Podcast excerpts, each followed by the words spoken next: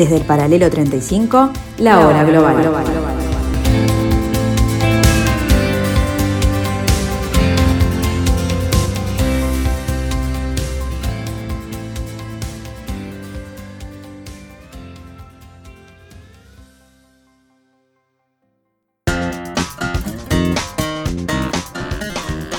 Buenas tardes amigos, bienvenidos a las 15 horas de la tarde de Radio Mundo aquí en el Paralelo 35, aquí en el 1170 AM de vuestro dial, en esta parcela de la tarde de Radio Mundo, con ustedes, la hora global.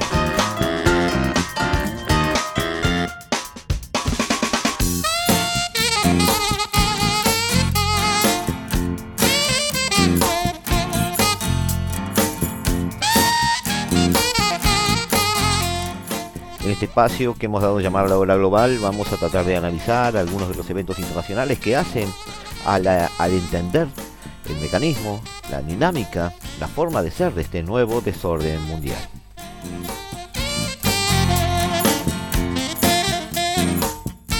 Para muchos peruanos, el de anoche ha sido quizás el más flojo de los debates en la historia del país. Se sintió que tanto eh, Pedro Castillo y Keiko Fujimori repitieron lo mismo que habían venido diciendo en sus mítines de campaña y en entrevistas al paso.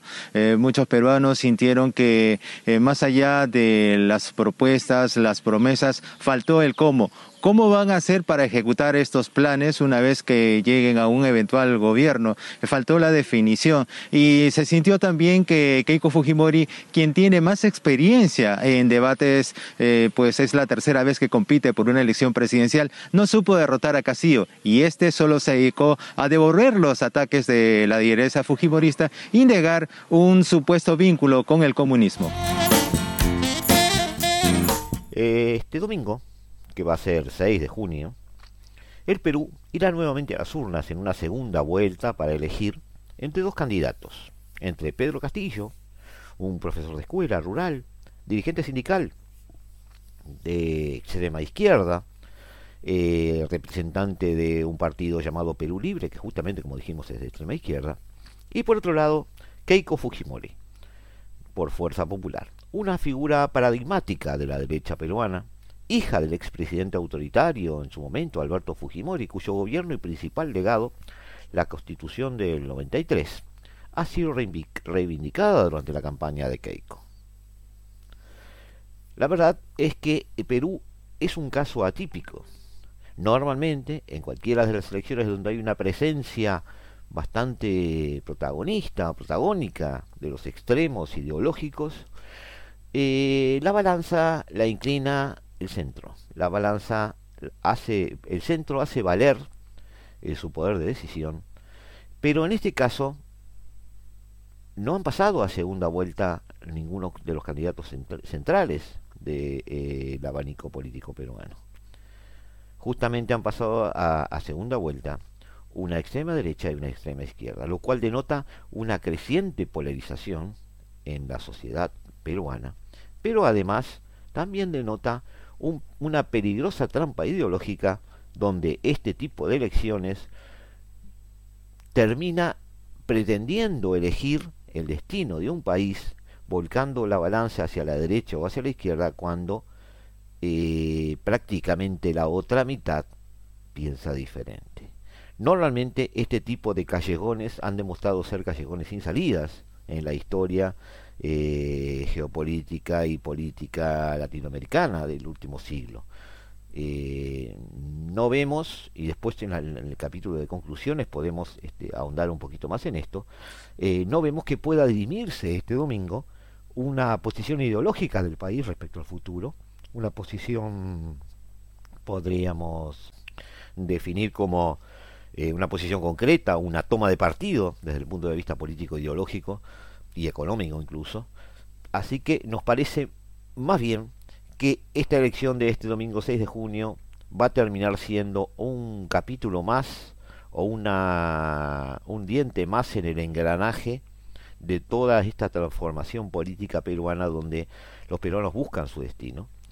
No creemos sinceramente que lo vayan a encontrar este domingo, pero sí, sí, sí, es, es bueno eh, que de alguna manera tanto Pedro Castillo como Keiko Fujimori, una vez eh, instalados en el sillón presidencial, cualquiera de ellos, pueda empezar a mostrar las cartas y podamos ver qué puede funcionar y qué no dentro de la sociedad andina.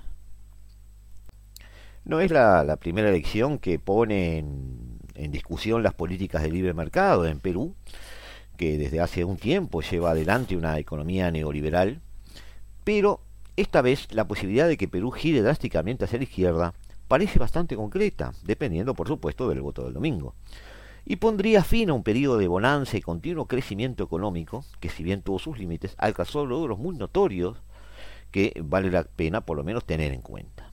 El triunfo, de, el triunfo de Castillo implicaría un retorno a políticas estatistas y anacrónicas que han encontrado eco entre un sector amplio de la población, que no ha gozado los frutos del crecimiento económico y la globalización.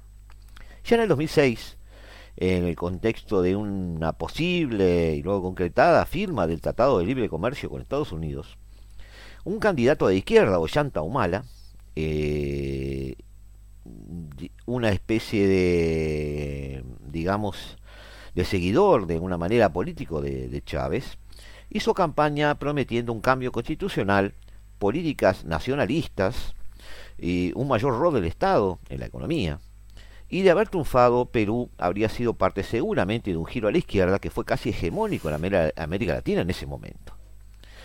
Cinco años después, en el 2011, Ollanta Humala, ya más moderado y más próximo al Brasil de Luis Ignacio Lula da Silva, eh, que a la Venezuela de Chávez, terminó alcanzando la presidencia. Salvo un mayor énfasis en políticas sociales, debemos decir que el modelo no se vio alterado. Otros cinco años pasaron y en el 2016 la izquierda no estuvo presente en segunda vuelta. Dos candidatos de derecha, Pedro Pablo Kuczynski y Keiko Fujimori, pasaron a la segunda vuelta. Todos sabemos que Kuczynski no terminó su mandato, luego vino todo ese interregno y esa novela mediática política peruana que mm, termina con Martín Vizcarra siendo protagonista de una serie de sucesos bastante controversiales, y también con una especie de acefalía de liderato político en la cual se encuentra hoy Perú, rumbo a estas elecciones que la verdad todos pensábamos que podrían definir algo y eh, si bien todo está servido para una especie de eh, muy interesante elección presidencial entre una izquierda y una derecha y muy eleccionadora desde el punto de vista ideológico, seguimos pensando y lo seguimos repitiendo durante este análisis que en la medida que el centro eh, no es protagonista y en la medida que de alguna manera los extremos están en, en, cifras partiendo un poco a la mitad Perú, y a eso vamos ahora, eh, es muy difícil que pueda definirse hacia futuro una tendencia, un camino o algo a seguir. Más bien nos parece que este, se está difiriendo el encuentro de Perú con su destino.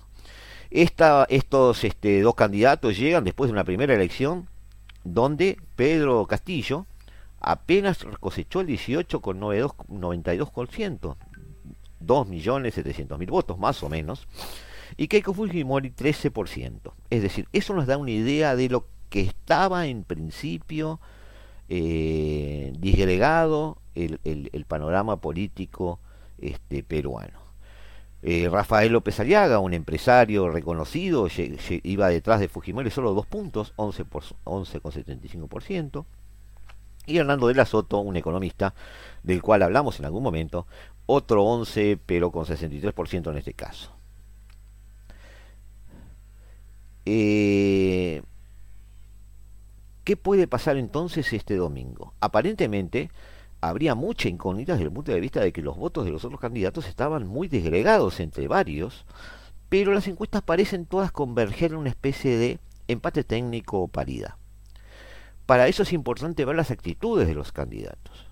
Eh, si bien las críticas de diversos sectores este, hicieron eco en Castillo, que además presentó una nueva versión de su plan de gobierno, Castillo moderó muchísimo, luego que pasó a la segunda vuelta, su discurso, el discurso original en una especie de diario eh, que fue firmado eh, por el fundador de Perú Libre, Vladimir Cerrón, un médico formado en Cuba, que reivindica el carácter marxista del partido. Sus propuestas insisten en devolverle un rol protagónico al Estado e incluyen sacrilegios tales a la ortodoxia económica como una revisión de los tratados de libre comercio y la prohibición de importaciones, entre otras medidas populistas y en algunos casos que hacen eh, recordar este, aquel año 2006 que mencionamos hace un instante. Sin embargo, Castillo abandonó algunas ideas que había manejado en la, en la campaña o durante la campaña. No habla ya más de la pena de muerte a delincuentes este, y a corruptos. No se opone ya al matrimonio igualitario.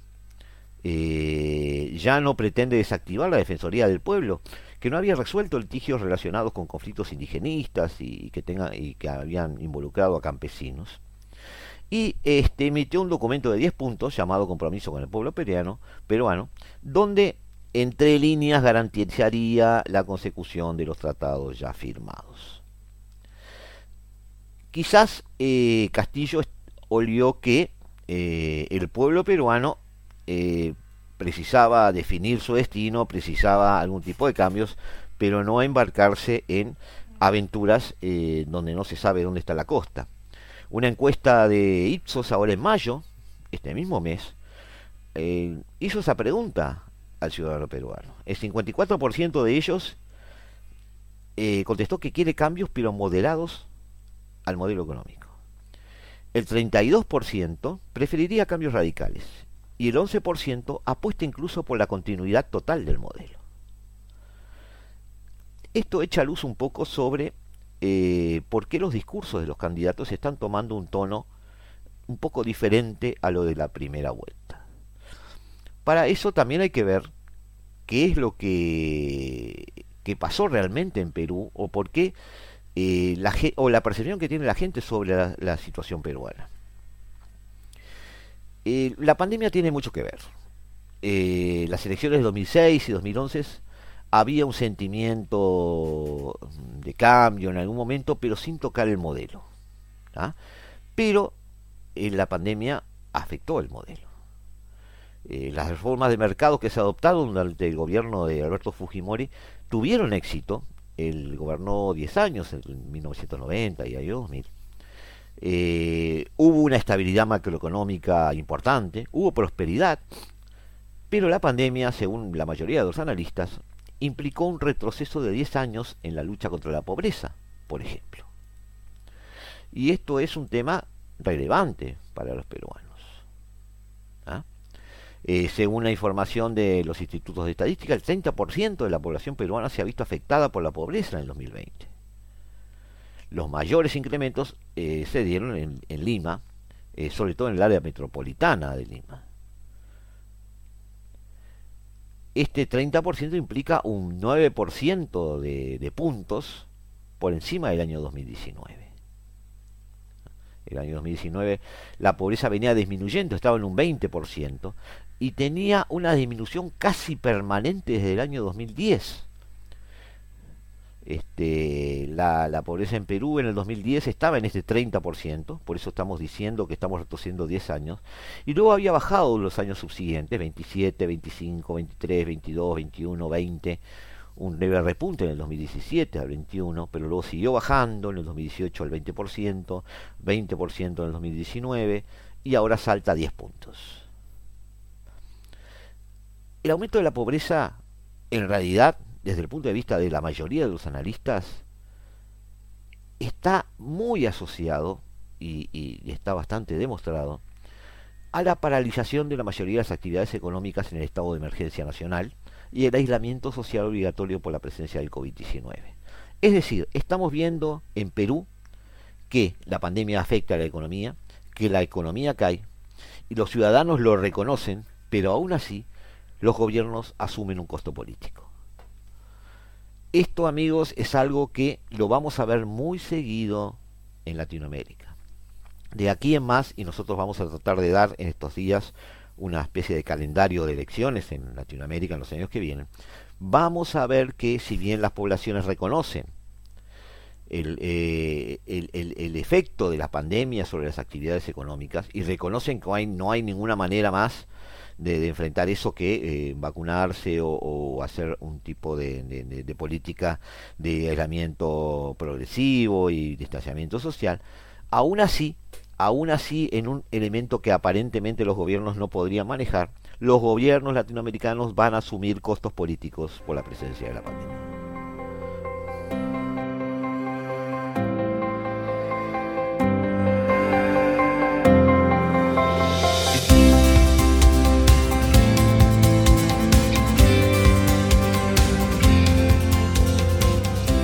En unos instantes estamos con ustedes amigos, los esperamos. Desde el paralelo 35, la hora global.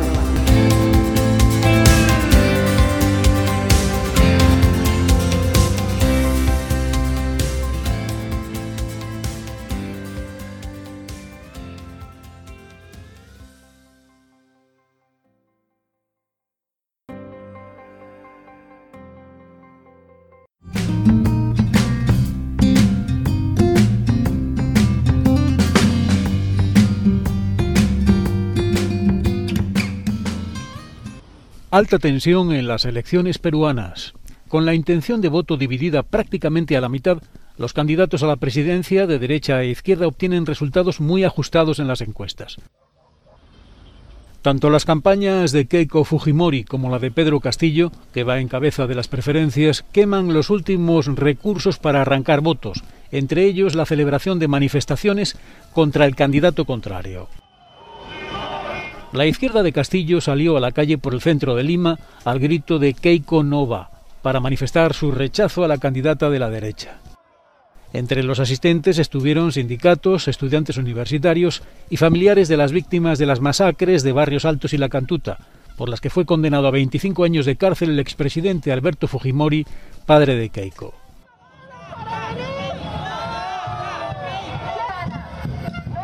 Es hija de un corrupto que apoya todo lo malo que hizo su padre. Las esterilizaciones, pero ella dice que es cosa de control de la natalidad. Ahora dice que es un ejemplo de mamá que, ella apoya eh, a, la, a las mujeres, ¿no? Entonces, no, ella es una corrupta que está investigada. Y tienen 30 años para ella, ¿y cómo es posible? De la cárcel al gobierno. Fujimori cuenta con el apoyo del Premio Nobel de Literatura Mario Vargas Llosa, que ha llamado al voto para la candidata de la derecha.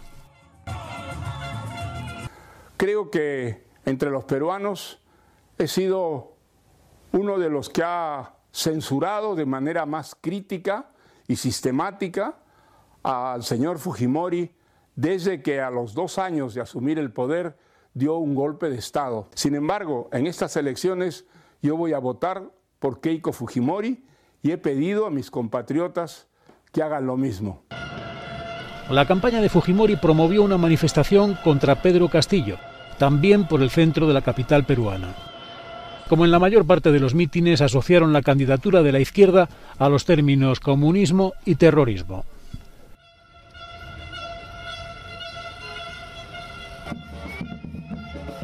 Estamos nosotros saliendo a defender la democracia, no es por Keiko, es por la democracia. La campaña electoral se realiza en un país duramente golpeado por una crisis sanitaria y económica muy agravada, esta última por la pandemia. Perú es el país del mundo con mayor tasa de mortalidad de todo el planeta. Carece de asistencia sanitaria generalizada y gratuita, algo que es aceptado por buena parte de la población como algo inevitable y habitual.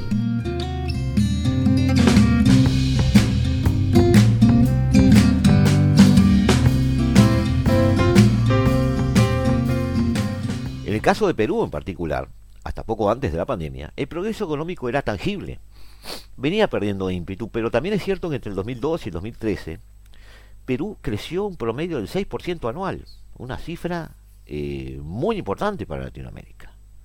Entre el 2014 y el 2019 se manejó en un promedio menor, un promedio del 3%, pero aún así, aún así una buena cifra, este, y la pobreza bajó prácticamente desde el 52% eh, en el año 2005 hasta el 20% en el año 2019.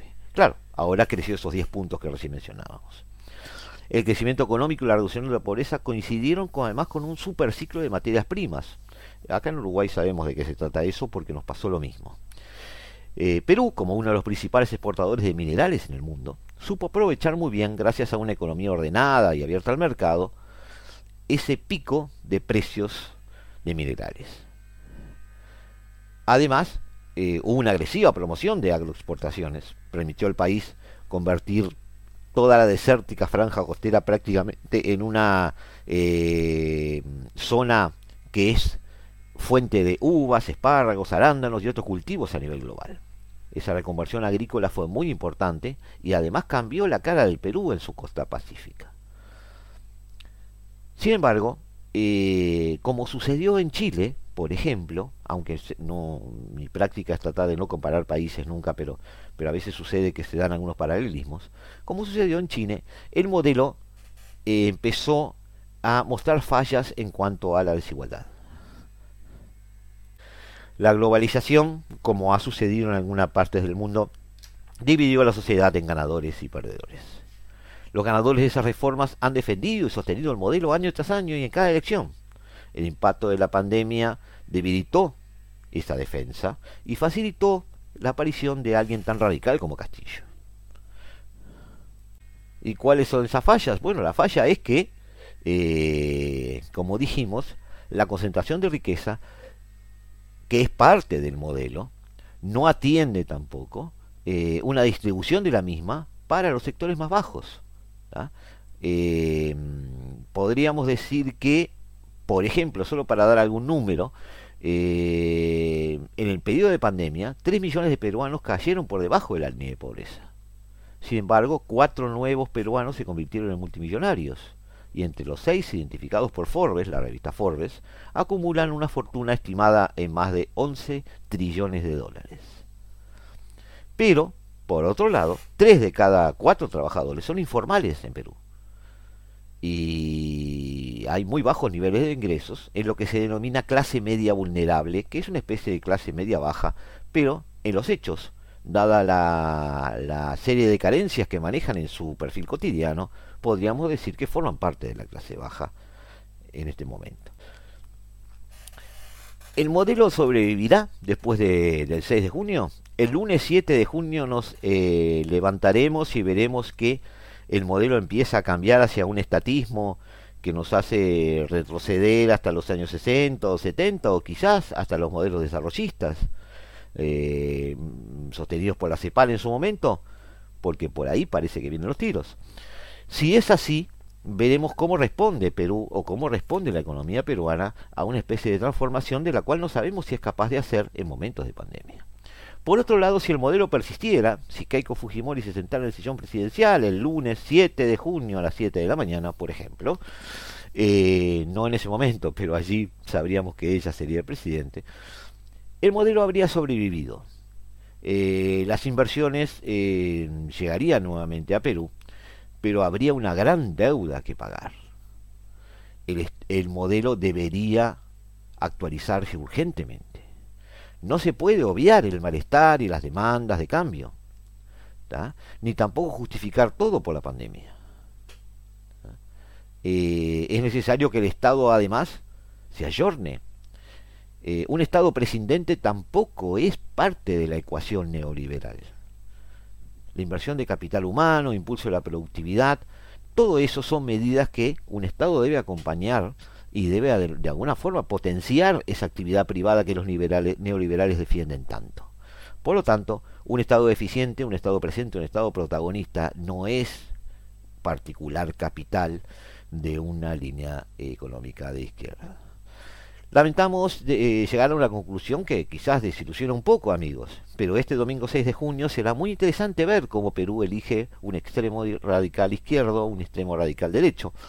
Pero muchos nos tememos que en los temas de fondo, en el diseño del sistema, en la consecución o no del modelo, en la construcción de un futuro de Perú, este domingo solo se podrá ver que eh, los peruanos han pateado la pelota hacia adelante.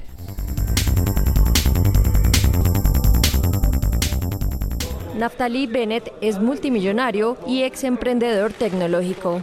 Hijo de padres nacidos en Estados Unidos, el excomando de las Fuerzas Especiales vendió su startup por 145 millones de dólares en 2005 y se aventuró en la política y luego en el partido Likud.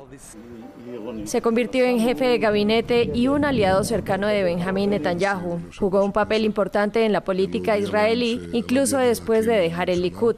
Sirvió como ministro de Defensa de 2019 a 2020. Pero Bennett ha tenido una relación complicada con su antiguo mentor debido a diferencias personales. No ha ocultado su deseo de convertirse en la nueva figura principal de la derecha israelí. Mientras impulsa una economía ultraliberal, Bennett quiere que el país adopte una línea dura contra Irán. Además, está a favor de la anexión de dos tercios de la Cisjordania ocupada.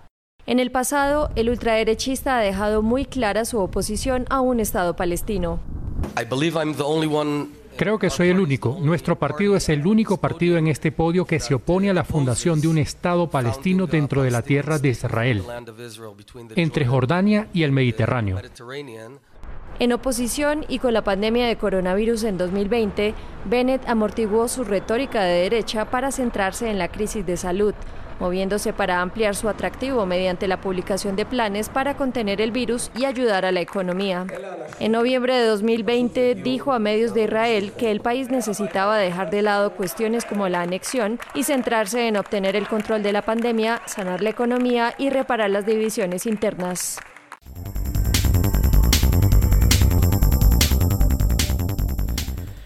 Extraños compañeros de cama.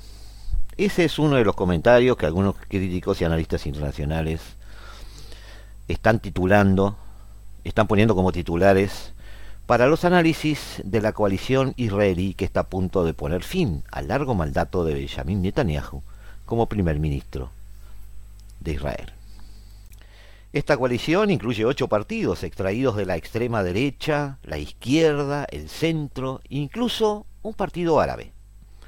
Una coalición de gobierno más intuitiva habría estado compuesta solo por partidos de derecha, que, juntos tienen una pequeña mayoría en, el Parlamento de Israel. Sin embargo, aún sabiendo que el más grande de los partidos conservadores con diferencia es el Likud, que dirige Netanyahu, eh, quien ha estado como primer ministro durante los últimos 12 años, y ha logrado mucho de lo que la derecha israelí, ha deseado durante mucho tiempo, esta coalición se ha conformado y muchos de sus aliados, liderados por Naftali Bennett, quien una vez trabajó como jefe de gabinete en Netanyahu, lo están abandonando para trabajar en una coalición que incluye socialdemócratas y verdes y un partido islámico. Eh, sería similar a que Mitch McConnell en Estados Unidos abandonara a Donald Trump para trabajar con Alexandro Casio Cortés, por ejemplo. Este, y peor aún, que Ocasio Cortés dijera que sí. ¿Qué está pasando? El boletín de, de hoy nos habla de Netanyahu al borde de salir del gobierno. Ya desde antes de las elecciones habíamos hecho referente a que, Netanyahu tenía serias acusaciones judiciales. Los fiscales habían acusado al mismo de cargos de corrupción este, que se retrotraen en el año 2019 y el juicio se retrasó por elecciones, por el COVID y por ese número de excusas más. La acusación lo acusa, eh, la, perdón, la fiscalía lo acusa de, eh, a cambio de una combinación de cobertura mediática favorable y casi 300 mil dólares en, en, obsequios, este, beneficiar a empresarios. Ha negado los cargos, ha calificado de intento de burócratas no electos de obligarlo a dejar el cargo. Sus intentos de defenderse y permanecer en el poder han dejado a muchos israelíes preocupados por un colapso de la independencia judicial y el Estado de Derecho. Tanto como los demócratas estaban, por ejemplo, en Estados Unidos ansiosos por la ruptura de las normas de Trump este, en su momento. Las analogías con Trump se hacen prácticamente a diario en Jerusalén. Pero el final no fue el mismo. Si bien los republicanos han apoyado de manera abrumadora a Trump aún después de perder las elecciones, un número significativo de aliados ideológicos de Netanyahu han optado por romper con él. A modo de, muestra basta un botón. Eh, Shifat Shaya Bitón, espero haberlo pronunciado bien, cuyo partido conservador Nueva Esperanza está en la coalición, que asumirá el poder, dijo recientemente que Netanyahu dijo mentiras sin pestañear y que estaba poniendo a Israel en el camino hacia el gobierno de un solo hombre. Isabel Keshner, corresponsal del Times, que ha estado cubriendo Israel desde el año 90, dijo que muchos políticos de derecha ven a Netanyahu como ya no apto para gobernar. Otro factor es que muchos de la derecha política israelí se sienten más seguros sobre el enfoque de Israel sobre los eh, problemas palestinos que en el pasado. Ya no temen que sean inminentes compromisos importantes para lograr una solución de dos estados. Eh, pueden darse el lujo de dar un paso atrás sin Netanyahu y dibujar un diseño de la región más potable y más cercano a un diálogo con los palestinos.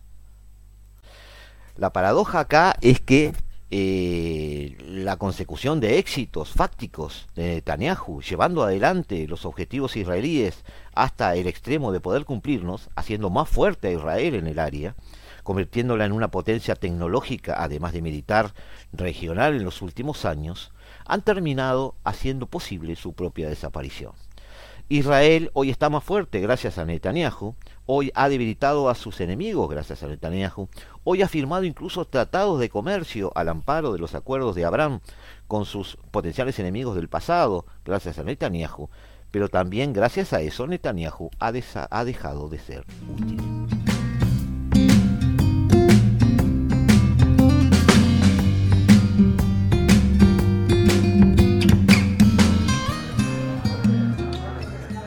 Nuevo gobierno en Israel. Los adversarios del primer ministro Benjamín Netanyahu lograron el miércoles crear una coalición heterogénea que busca poner fin a más de dos años de crisis política.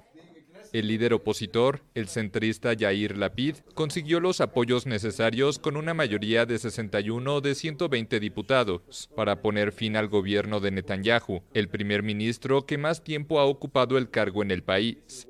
La alianza está formada por ocho partidos, dos de izquierda, dos de centro, tres de derecha y uno árabe. La formación islamista RAM, que firmó el acuerdo sin indicar si participará activamente en el gobierno. Esta es la primera vez que un partido árabe se está uniendo para formar un gobierno, y esperamos que este proceso tenga éxito y que un gobierno sea formado después de cuatro elecciones. Dijimos desde un principio que no estamos interesados en una quinta elección.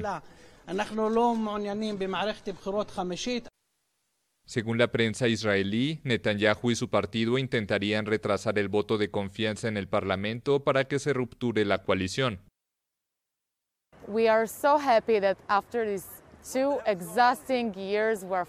Estamos tan felices de que después de dos años exhaustivos finalmente tenemos un gobierno. Nos gustó tanto saber que de repente la PIT y los otros tipos del gobierno decidieron firmar un acuerdo. Esto es muy emocionante después de un año del coronavirus que hemos sufrido tanto.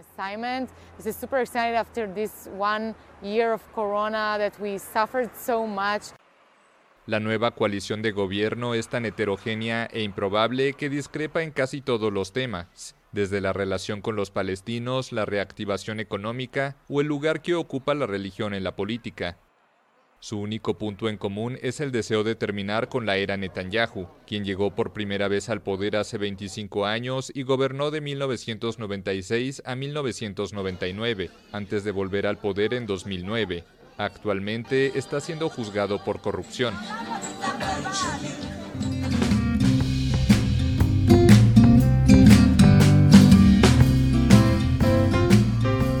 El presidente, Reuven Rivlin, ha dado un plazo que vencía la medianoche del miércoles al líder de la oposición, Jair Lapid, para conseguir el apoyo suficiente en el Parlamento y conformar un nuevo gobierno. Según el acuerdo, el líder del partido de derecha, Yamina, el ultranacionalista religioso Naftali Bennett, que acabamos de mencionar, asumirá primero como primer ministro y después será reemplazando y reemplazado en agosto de 2023 por el centrista laico Lapid. El partido islamista Lista Árabe Unida forma históricamente parte del acuerdo. Fue la formación política que aseguró la nueva coalición de gobierno. La PIT, Bennett y el líder Raf, Raham Masur Abbas fueron fotografiados firmando un pacto que muchos pensaban eran difícil de alcanzar. La verdad es que todavía el acuerdo debe recibir el respaldo del Parlamento israelí antes de que el gobierno de unidad pueda asumir el poder, según consigna, por ejemplo, hoy BBC. Si no consiguiera el apoyo necesario en la Cámara, existe el riesgo de que el país tenga que volver a acudir a las urnas por quinta vez en dos años. En un comunicado, Lapid dijo que había informado al presidente Rivlin del acuerdo. Prometo que este gobierno trabajará al servicio de todos los ciudadanos israelíes, de los que votaron a favor y de los que no. Respetará a sus oponentes y hará todo lo que esté en su poder para unir y conectar a todas las partes de la sociedad israelí. Eh, la verdad es que esto tiene muchas lecturas, amigos, y vamos a tratar de contactarnos con gente en Israel, gente que es muy afín a nosotros, para tratar de hacer un análisis un poco más profundo sobre esto.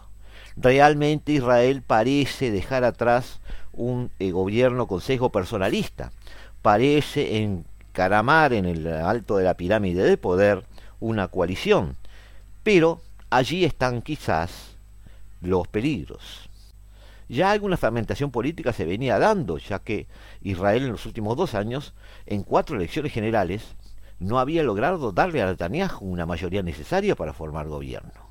Hubo que recurrir a acuerdos tras acuerdos.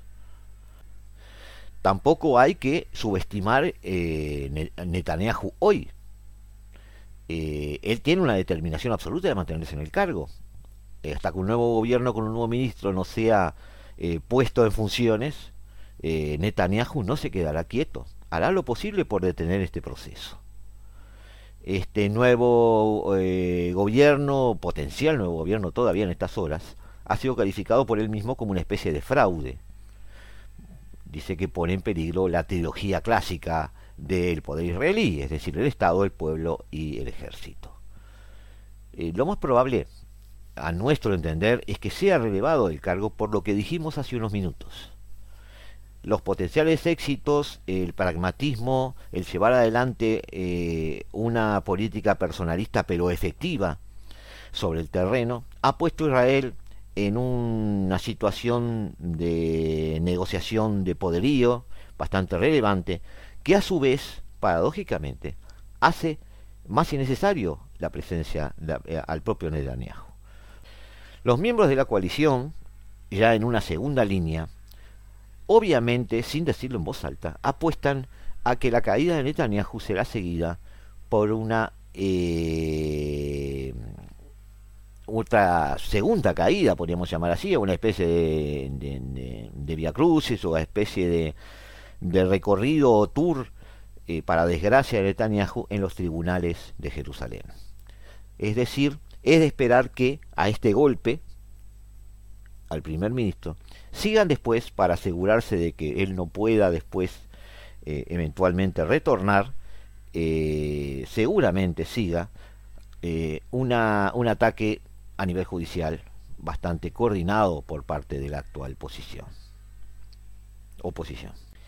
El futuro inmediato, bueno, Naftali Bennett que se opone a un Estado palestino, es un abanderado de los nacionalistas religiosos, será primer ministro, como dijimos, hasta el 2023.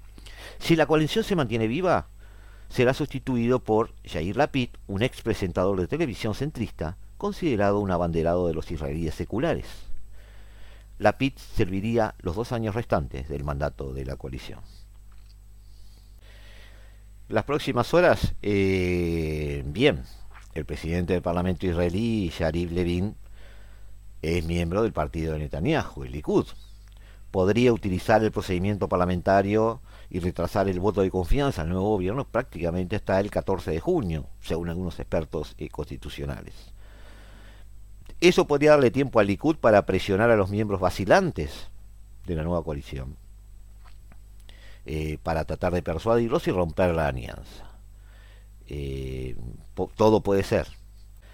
Incluso porque en la medianoche del, miércoles muchos integrantes de la coalición eh, reconocieron eh, fuera de cámaras que muchos de los acuerdos internos entre esos partidos aún no se habían este, concretado y tampoco la distribución de puestos ministeriales. Todos reconocen, más allá de que Naftali Bennett va a dirigir el gobierno de inmediato, el gran esfuerzo que ha hecho la PID, dándole a Bennett eh, la posibilidad de dirigir el gobierno hasta el 2023, momento en que el mismo Lapid asumirá el cargo. Todos reconocen el esfuerzo de Lapid en la negociación con los ocho partidos.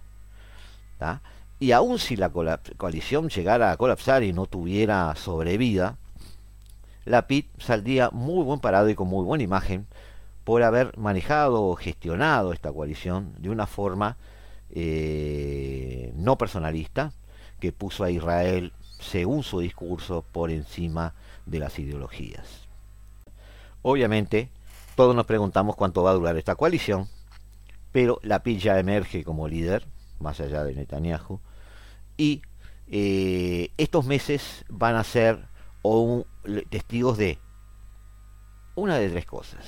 O un resurgir de Netanyahu logrando romper la coalición, o el reverdecer de viejos enconos entre esos partidos que no han hecho más que insultarse en los últimos 15 años, o quizás un gran esfuerzo nacional en común de esta coalición llevando adelante un gobierno posible y probable en esta región del mundo, que es bastante castigada y tan dependiente de las idas y venidas de quienes estén en el poder.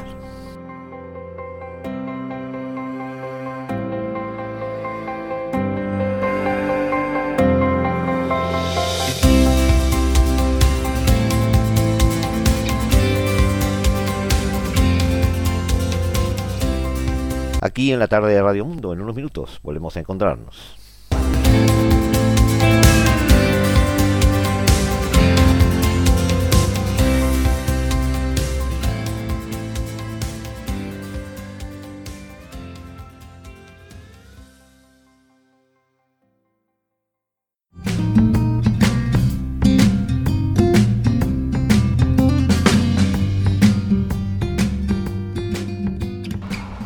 La Comisión Europea tiene un ambicioso objetivo para lograr la neutralidad en las emisiones de carbono, transformar el modo en el que nos desplazamos. Y para que la movilidad sea más sostenible, el conjunto del sector debe reducir desde ahora hasta 2050 sus emisiones de gases de efecto invernadero en un 90%.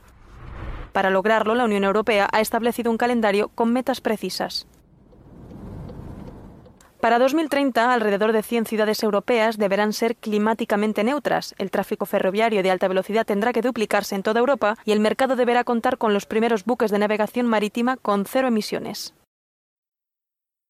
En 2035 el objetivo es poder comercializar aviones de gran capacidad que no produzcan emisiones. Para finalizar, en 2050 los vehículos, camiones y autobuses, así como los de gran tonelaje recientemente fabricados, deberán no producir emisiones. Asimismo, se tendrá que duplicar el tráfico de mercancías por ferrocarril. La Comisión ha decidido plantear un calendario tan extenso, ya que una transformación de tal magnitud requiere ajustes por parte de la sociedad en su conjunto. Si pensamos en vehículos menos contaminantes y en incentivar su uso, ya que estamos hablando de que en 2030 debe haber 30 millones de coches de cero emisiones y 80.000 camiones también de cero emisiones, tenemos que desplegar infraestructuras y estaciones de recarga. Por eso hemos decidido que para 2025 haya un millón de estaciones de recarga y para 2030 tres millones. Así que este es el tipo de objetivos que estamos poniendo para lograr la descarbonización del transporte. La ONG Transporte y Medio Ambiente acoge con satisfacción las propuestas, pero se pregunta si se harán realidad.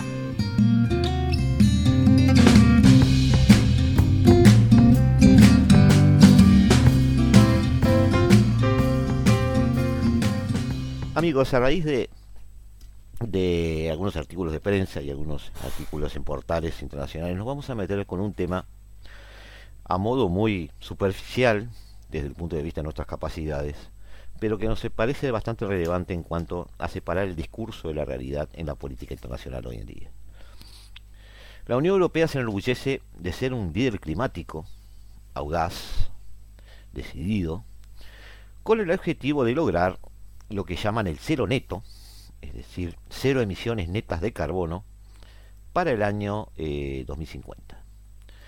Es un objetivo que ha sido declarado y defendido, que incluso ha motivado la existencia de una especie de colectivo llamado Race to Zero, o sea, carrera hacia el cero, eh, nombre que se le ha dado una campaña global para reunir liderazgo y apoyo de empresas, ciudades, regiones e inversores para una recuperación saludable, resiliente y sin emisiones de carbono.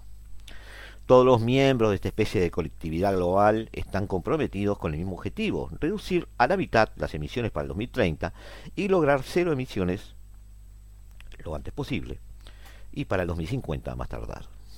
Moviliza esta coalición de iniciativas eh, que ahora representa, según algunas estimaciones, más de 3.000, hablan de 3.500 miembros, incluidas 23 regiones, 708 ciudades, 2000, más de 2.100 empresas, 570 instituciones de educación superior y 127 inversores, todos europeos, que representan más del 15% de la economía mundial. Eh, dije mal, perdón, no son europeos, son, son de origen global, este, en realidad representan, eh, lo tengo por acá, eh, más de 120 países.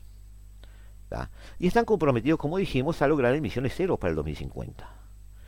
Cubren este, el 68% de la economía mundial. Hoy, los compromisos que, se verían afectados, es decir, la economía emisora de, de carbono básicamente va a ser afectado el 56% de la población mundial, según las estimaciones de este mismo colectivo, y el 61% de la emisión de gases de efecto invernadero. Ahora bien,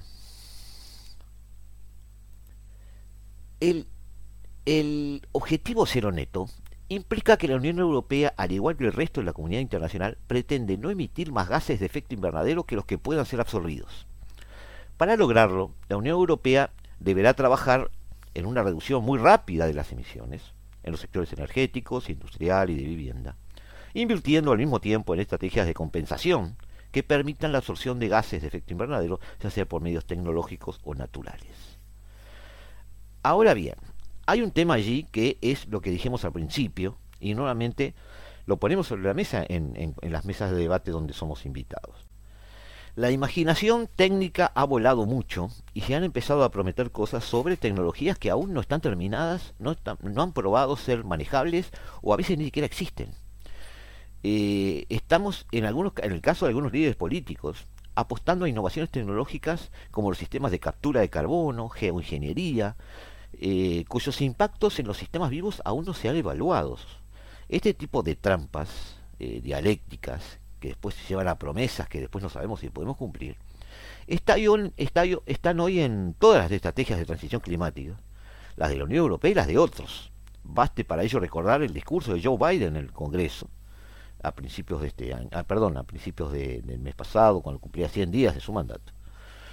Incluso también con la última ronda de compromisos tras la cumbre de líderes globales, que allí por abril convocó el propio Joe Biden, eh, que además estimó que sobre fines de siglo vamos a estar arriba de los 2.3, 2.4 grados de aumento de temperatura global.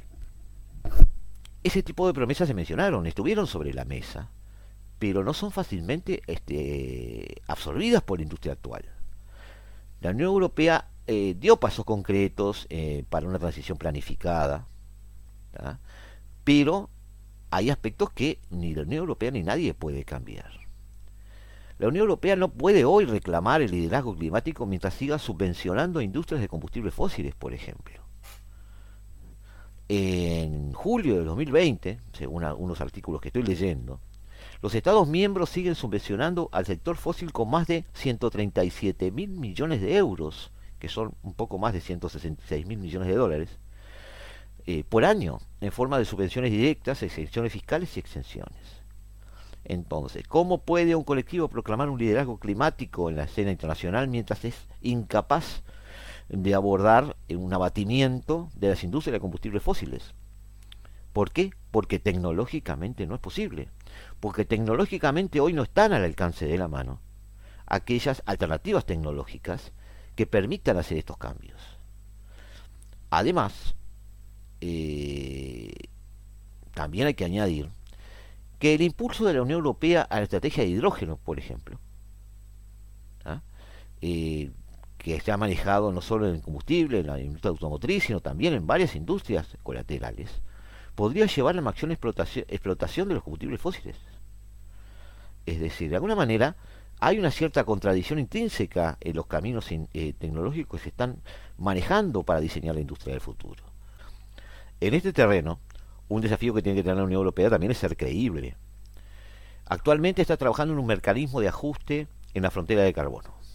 Es decir, cuál es el carbono admisible en una industria y está implicando a la Organización Mundial de Comercio en esa búsqueda.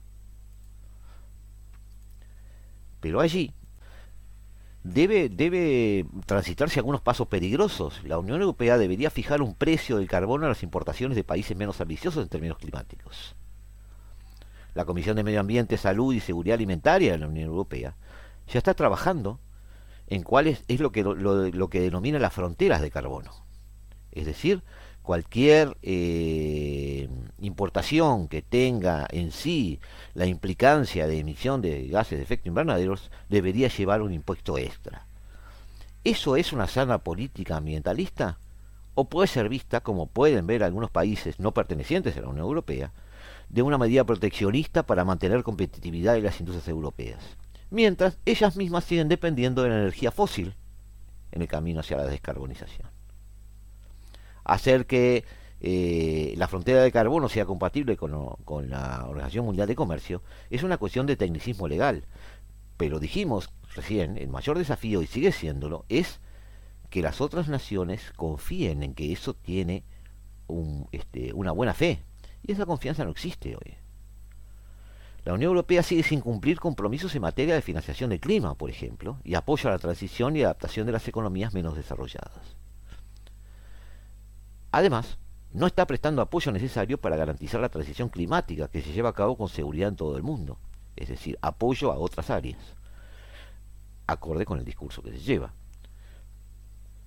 Otro tema importante desde el punto de vista futuro otra laguna, además este, preocupante, es en la taxonomía que está manejando la Unión Europea para las inversiones sostenibles. ¿Qué es esto, amigos? La, eh, Unión Europea ha publicado eh, una serie de análisis este, previendo o, clasificando de alguna manera los este las, eh, una especie de informe podríamos decir para resumirlo disculpen la, torpeza con que lo, intento explicar, pero es una especie de informe final sobre aquellas finanzas o aquellas direcciones de, inversión eh, para empresas eh, o inversiones sostenibles. el, principal objetivo es ayudar a destinar el capital privado a actividades que favorezcan el medio ambiente a largo plazo. Es decir, de alguna manera la Unión Europea categoriza las inversiones porque categoriza las actividades categoriza las actividades económicas, puntúa las actividades económicas que favorezcan al medio ambiente. De esa manera hay una especie de, eh, no regulación, pero sí de direccionamiento de las inversiones hacia ese tipo de actividades. Por supuesto, las que llevan mal puntaje se ven eh, claramente castigadas desde el punto de vista financiero. Esta, esta no impide inversiones en sectores perjudiciales para el clima. Eh, con el tiempo dicen que crearán incentivos que aprovechen el poder financiero y económico del sector privado. Pero sí es cierto que divide las aguas en cuanto a direccionamiento de las inversiones. Sí es cierto que de alguna manera eh, fija, flecha la cancha para algunos tipos de industrias. Y en otra de sus contradicciones, los biocombustibles, por ejemplo, están, están este, incluyéndose en esta taxonomía cuando es bien sabido que contribuyen a la deforestación y a la diezma de bosques antiguos. Esta es una típica trampa de la lógica de la red cero. Se puede emitir siempre que se compense, pero las estrategias de compensación no se basan en una contabilidad ecológica lógica. A menudo conducen a más daños climáticos, así como a otras rupturas ecológicas. Entonces, estas incoherencias, entre otras muchas, hacen que algunas de las medidas más avanzadas de la Unión Europea en materia de acción climática resulten bastante vacías. Eh, la retórica de la Unión Europea no se está correspondiendo con sus actitudes y con la, urgencia de la situación. No hay una manera fácil de hacer esa transición, ya lo sabemos. Esa complejidad eh, ya estaba prevista. Pero la Unión Europea parece haber seguido el camino de lo políticamente correcto sin pensar en que hay que dar algunos pasos intermedios para hacer posible lo que la imaginación se apresuró a prometernos. Es obvio nuestro agradecimiento y nuestro compromiso con las cadenas internacionales como Deutsche Welle en español, como France 24 y como Euronews, de quienes hemos tomado hoy los audios que están publicados en YouTube para poder darle entorno a nuestros comentarios.